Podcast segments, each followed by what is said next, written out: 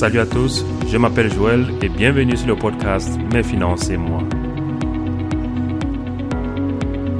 Ulrich, le co-auteur du podcast et moi pensons que parler des finances privées permet de dépenser moins, épargner plus et mieux investir. Dans ce podcast, nous échangerons avec vous comment mieux gérer vos finances vous-même et sans l'aide de personne.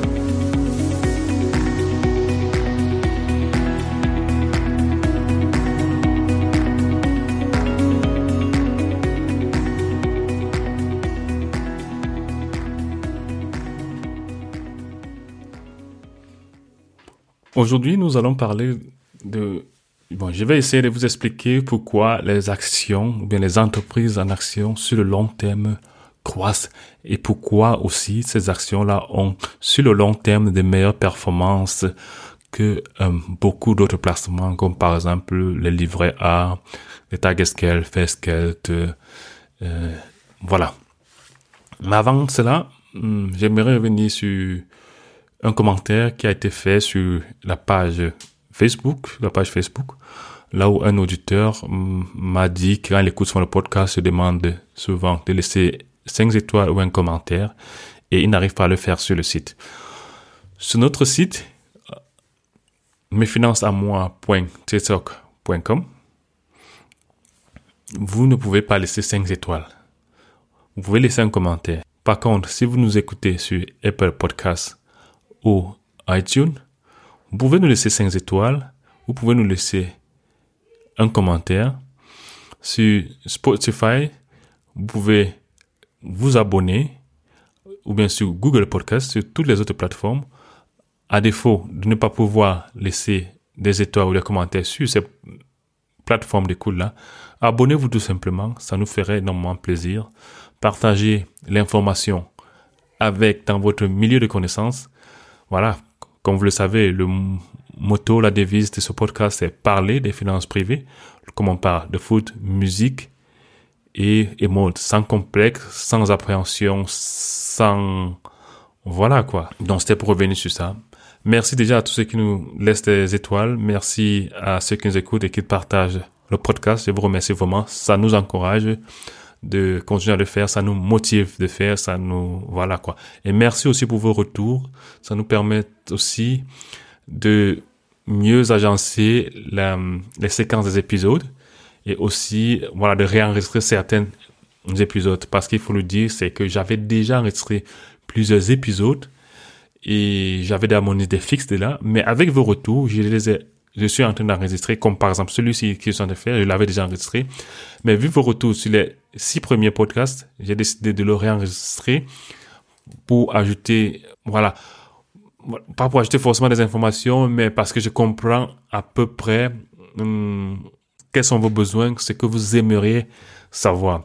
Et aujourd'hui, ça sera un peu contrairement aux épisodes précédents qui ont été très pratiques, là où j'ai donné mes avis sur certains produits je parle notamment de l'épisode 5 et 6 sur les différents comptes dont vous avez des seuls comptes bancaires ou bien le seul compte dont vous avez vraiment besoin que vous soyez en France, si vous êtes en France ou en Allemagne. Donc aujourd'hui, ça sera un épisode un peu d'explication, pour vous expliquer, euh, voilà, en des mots simples, avec des exemples simples, sans trop entrer dans les détails, pourquoi sur le long terme, voilà, les, les mieux d'investir sur les actions. Pourquoi j'ai dit que il faut aller sur un intervalle de 15 ans. Pourquoi je me projette même, c'est vrai, c'est voilà, je me projette même de dire, ou bien j'ose même dire que vous aurez une rentabilité annuelle d'environ 7%. D'où est-ce que tout ça vient?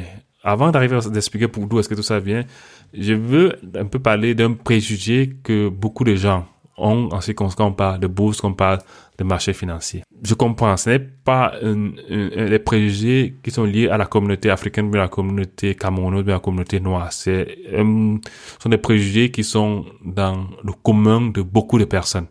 Parce que lorsqu'on regarde le, le journal, lorsqu'on regarde les films, si tu prends le célèbre film, Les Lions de Wall Street, ou bien les films du même style qui sont passés, voilà, qui sont passés, qui étaient dans le passé on met tout la bourse, on met tout le marché financier dans une sorte de, voilà quoi, de, on ça, de salle de casino, Euh, et c'est comme ça que c'est rentré dans le, commun des, mortels. Si bien que très peu de personnes y croient. Pourtant, à mon avis, c'est l'une des choses les plus, l'un des investissements les plus ennuyeux. Parce qu'aujourd'hui, lorsqu'on parle de bourse, les gens pensent directement au trading.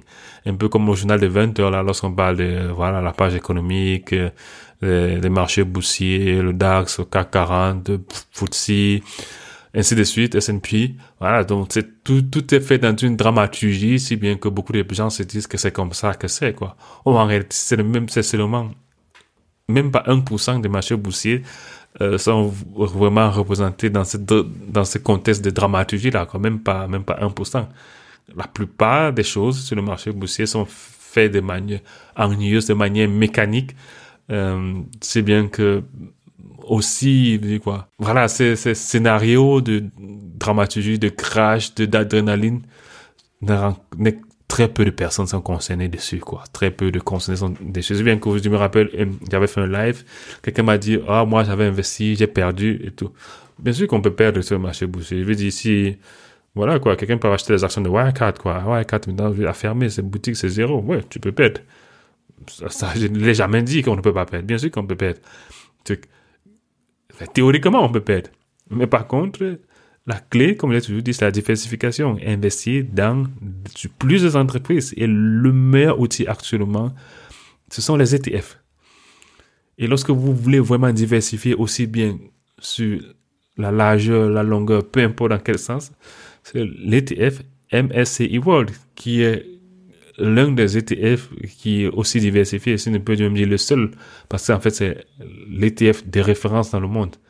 Donc, tous les managers de fonds se comparent assez souvent, enfin, se comparent d'abord à, cet ETF-là, avant d'ajouter éventuellement d'autres ETF euh, sectoriels pour, pour, se comparer en termes de performance. Mais le MSCI World, c'est c'est le fonds indiciel de, de référence, quoi. Donc, Lorsque j'ai dit que vous aurez 7% par an, est-ce que je peux vous garantir ça? Non, je ne peux pas vous garantir. Ça, jamais, je ne peux pas vous garantir. Mais d'où est-ce que ça vient, ces 7%-là Cette 7%-là vient du fait que, voilà, statistiquement, si on regarde depuis la création de MSC World en 1973 ou 75, je ne suis plus très sûr, voilà, il a eu, euh, sur des périodes d'environ 15 ans, à peu près 7% annuellement. Hmm? Donc, je comprends qu'il faut être sceptique. Il faut même être sceptique. J'encourage même à être sceptique. J'encourage même cette critique légitime là. Parce que lorsqu'on parle d'argent, c'est important de comprendre les principes qui vont derrière. C'est important de savoir d'où est-ce que vient la rentabilité, la performance. Hmm? Et ce qu'il faut savoir aussi, c'est que les chiffres d'aujourd'hui ne disent rien sur les chiffres de demain.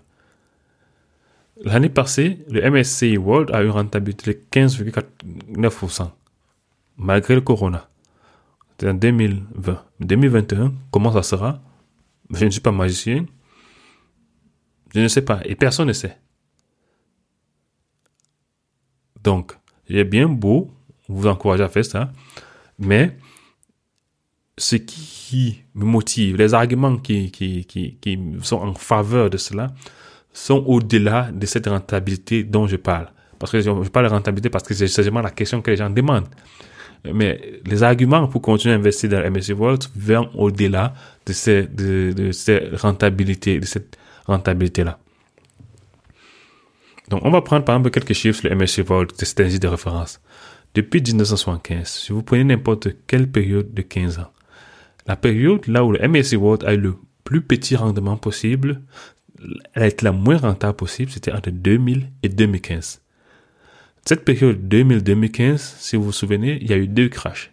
Il y a le crash de la Internet qui a eu lieu dans les années 2000 et 2003 et le crash euh, financier qui a eu dans les années 2007 et 2008.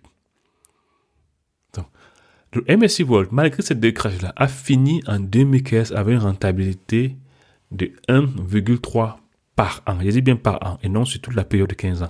Par an. Vous voyez que c'est bien, bien différent des 7% dont je parle assez souvent dans le podcast.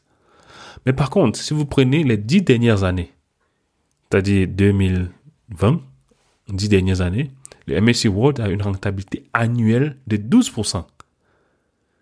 Donc, ce qui signifie que en 10 ans, ceux qui sont investis ont quasiment doublé leurs investissements. Donc, vous voyez déjà qu'on a parlé de rentabilité, on a parlé de 12%, 10%, 7%, on a même parlé de 1,3%. Donc, il m'a dit que rien n'est sûr, rien n'est garanti. Alors, qu'est-ce qui, légitimement, vous vous posez, pourquoi est-ce que vous devez mettre votre épargne dans le MSA World que de mettre dans un livret à ou un Tagesgeld? Qui, ces deux placements-là, ces deux derniers placements-là, sont certes des maigres d'intérêt, mais elles sont sûres, pas de montagne russe avec la bourse et montagne, bourse et descendu. Donc d'où me vient cette supposition-là, que les actions ont toujours, bien, auront toujours un meilleur rendement sur le long terme. C'est de ça qu'il s'agit dans cet épisode. Donc, je vais vous parler de comment les actions, les actions fonctionnent et plus précisément comment les sociétés d'actions fonctionnent et vous comprendrez pourquoi, d'où est-ce que, entre guillemets, la rentabilité euh, de ces entreprises vient. En tant que détenteur d'actions, vous êtes des entrepreneurs. Vous ne vous imaginez peut-être pas, mais lorsque vous achetez une action, que ce soit Amazon, que ce soit des actions directes, euh, Amazon, Alibaba, Tesla, vous devenez entrepreneur. Vous devenez copropriétaire. Ou bien que vous achetez, c'est pareil si vous achetez en passant par des ETF comme l'ETF MSA World. Hmm? Donc, même si vous êtes copropriétaire, c'est pas, vous n'avez pas investi grand chose, 25 euros, voilà quoi euh, un micro-tissu de la chaise du, du, boss de Apple vous appartient. Donc, le jour qu'on va vendre Apple, voilà, on va vous donner en fonction de la valeur de ce, la valeur de l'entreprise par rapport à votre investissement, même aussi euh, micro, nano qu'il peut, qu'il peut être. Donc, une action, c'est un petit morceau d'entreprise aussi petit qu'il peut être. Hein. Donc, chaque détenteur d'une action est copropriétaire de l'entreprise. Donc, entrepreneur, il supporte naturellement les risques de l'entreprise. Et pour ces actionnaires-là, ce risque s'exprime par les hauts et les bas des actions de l'entreprise. Et au pire des cas, voilà, la valeur de l'entreprise, la valeur de l'action est nulle, c'est-à-dire la valeur de l'entreprise est nulle. Le cas le plus récent, c'est Wirecard. Il a fermé. Et c'est tout. Par contre, il n'y a pas de rentabilité sans risque. Donc l'inverse de cette assertion, si on peut dire ça comme ça, c'est que là où le risque est élevé, vous avez des chances. Et je parle de chance au sens propre, parce que chance ne veut pas dire certitude. Une chance n'est pas une certitude. On pourrait résumer ceci, on pourrait dire être entrepreneur devrait être rentable. Pourquoi ça devrait être rentable? Parce que puisque vous prenez des risques, vous devez, vous devriez avoir des gains conséquents. C'est cette idée-là qu'il faut comprendre de l'entrepreneuriat, c'est cette idée qu'il faut comprendre des actions. En tant que détenteur d'actions, pour le risque que vous prenez, vous devrez avoir de meilleurs gains, de meilleures rentabilités. Donc si je prends l'exemple de votre boutiquier du quartier, vous décidez d'y investir. Vous dites, OK, je te donne tel montant et j'aimerais avoir, et prends un simple exemple, 1% de ta boutique. Aujourd'hui, il va bien vendre. Il va vendre 10 croissants Demain, il ne va rien vendre, mais il aura toujours ses charges, électricité, loyer. Après-demain, il va vendre 1000 croissants. Euh, deux, jours après, il va vendre 10 croissants. L'autre jour, il va vendre à 50. L'autre jour, il ne va rien vendre. Vous voyez que même le boutiquier du quartier, il y a le jour qui s'en sort mieux que d'autres. C'est pareil sur le marché financier. Ce n'est pas autre chose que ça. D'où vient cette prime-là, ce gain-là, cette rentabilité, cette meilleure rentabilité. Je vais reprendre encore un exemple toujours autour du fonds indiciel MSC World. C'est un fonds qui investit dans les entreprises concrètes. On ne parle pas des trucs imaginaires. C'est-à-dire, Apple, c'est une entreprise concrète. Microsoft, c'est une entreprise concrète. Alphabet, la maison mère de Google, c'est une entreprise concrète. Nestlé, c'est une entreprise concrète. Donc, ce sont des entreprises qui vendent des produits, des services, téléphones, software, produits alimentaires, et ainsi de suite. Ces entreprises vendent des produits qui ont un coût de fabrication et dont le prix, et lorsqu'elles les vendent, elles les vendent à un prix qui est élevé au coût de fabrication. Et la différence entre le coût de fabrication et le coût de vente, c'est ça qui fait le bénéfice. Parce que sinon, ça ferait quel sens aujourd'hui euh, de vendre à un prix qui est égal au coût ou bien qui est inférieur au coût? Ça n'a pas de sens. Quand on vend un produit ou un service, c'est pour avoir des bénéfices, donc pour être rentable. Et en tant que copropriétaire, parce que vous avez des actions, lorsqu'il y a des bénéfices, vous les recevez aussi en fonction de votre part dans l'entreprise. Donc, c'est pas l'altruisme que, ces entreprises font. Une petite précision alors, encore. peut-être pas encore, une petite précision tout simplement. Lorsque je parle d'ETF, l'ETF c'est 1600 entreprises pour lesquelles certaines, le business, la vente de produits est moins élevé que les coûts et font des pertes. Éventuellement temporairement. Donc, c'est-à-dire que temporairement, une entreprise peut faire des pertes. Temporairement, une entreprise, sur ces 1600 peut faire des pertes. 10 entreprises peuvent faire des pertes. 100 entreprises peuvent faire des pertes. Puis des cas, 1000 entreprises peuvent faire des pertes temporairement. Mais sur la durée, ces 1600 entreprises-là ne peuvent pas faire des pertes. Donc imaginez-vous que tous les leaders du marché fassent des pertes. Je veux dire, imaginez un peu le scénario le plus noir. Apple, Facebook, Alphabet, euh, Google, Alibaba, Alliance, tous ces leaders du marché là, partout dans le monde, font des pertes sur le long terme. si on parle des probabilités, quelles sont les chances même que tous ces entreprises leaders de l'économie mondiale fassent des pertes? Si un jour, une année, comme par exemple le crash qui a eu en mars, là, ça a touché tout le monde, oui, on peut faire des pertes.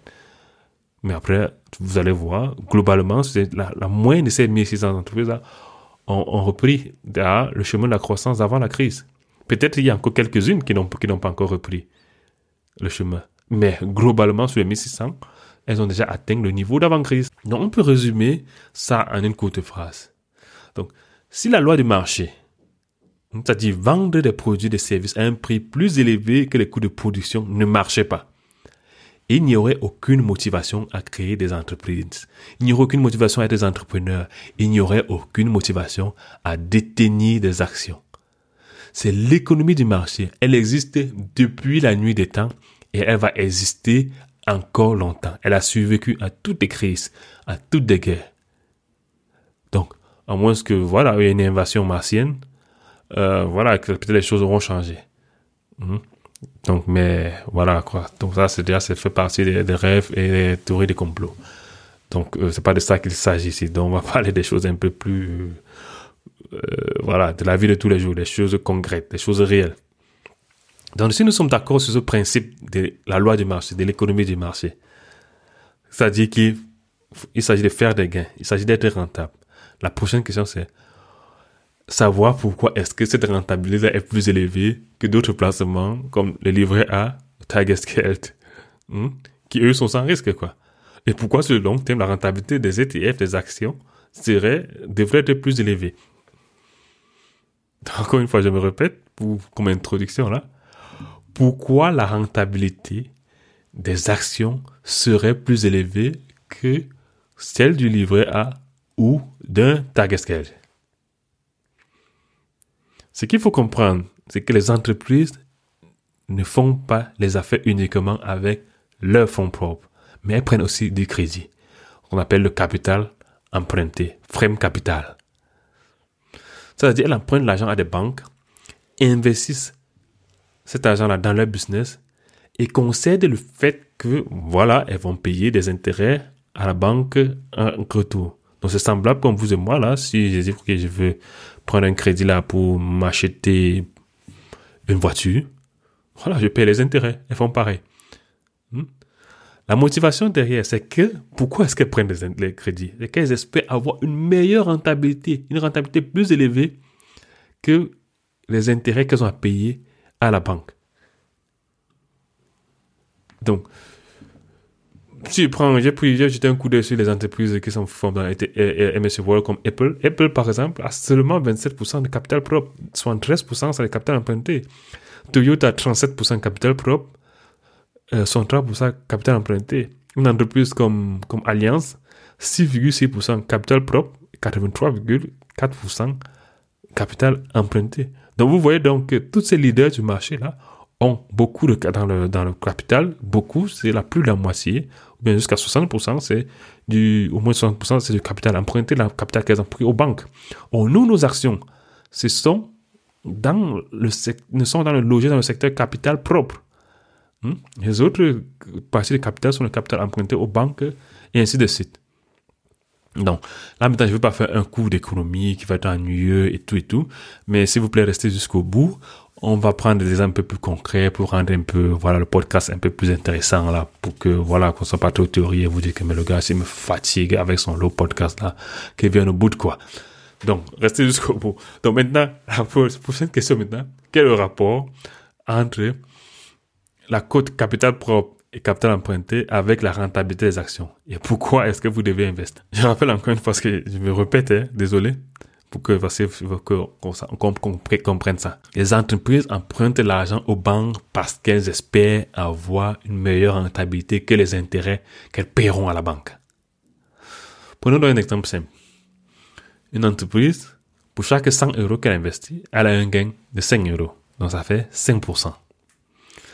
Supposons que cette entreprise a comme capital propre 30%, donc ça dit 30 euros.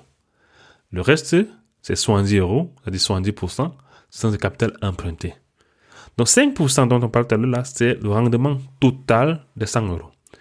Or, en réalité, la firme, l'entreprise a investi combien? En réalité, elle a investi en tant que capital propre seulement 30%. Et comment est-ce qu'on calcule la rentabilité de ces 30% là qu'elle investit? Voilà, on va faire 5 divisé à 5% de rentabilité, bien 5 euros de, bénéfice, de, rentabilité, div de gain, on peut dire comme ça, 5 euros divisé par 30 fois 100, qui est 17%. Donc, la firme, par rapport à son capital propre, par rapport à l'argent qu'elle a vraiment mis dans le game, elle a une rentabilité de 17%. Hmm? Et non 5%. 5%, c'est la rentabilité globale avec le fonds le capital emprunté. C'est un exemple simple. Mais c'est juste pour vous montrer comment les entreprises fonctionnent. Donc, en empruntant une partie du capital, les entreprises utilisent ce qu'on appelle l'effet de levier pour augmenter la rentabilité de leur capital propre. Donc, à cette rentabilité de 17%,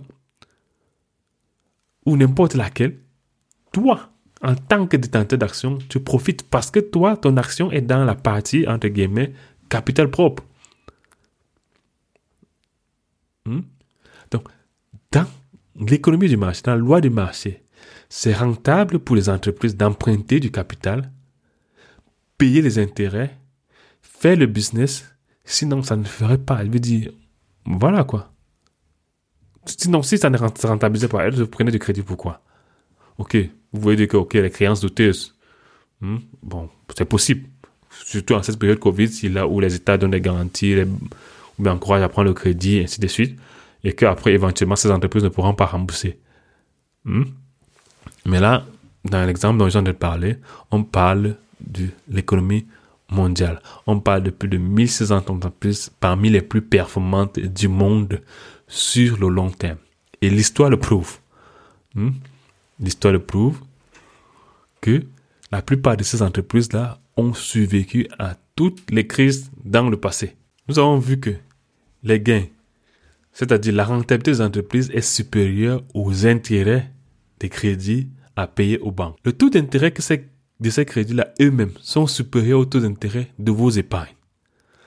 Car ce que la banque fait, c'est-à-dire le business normal d'une banque, la banque prête, lorsque nous vient déposer dans notre livret A, dans notre Tagesgeld, la banque prend cet argent-là, prête à des entreprises. C'est le business model. Ce qui va se passer quoi? Elles prennent notre argent qu'on dépose dans le compte d'épargne.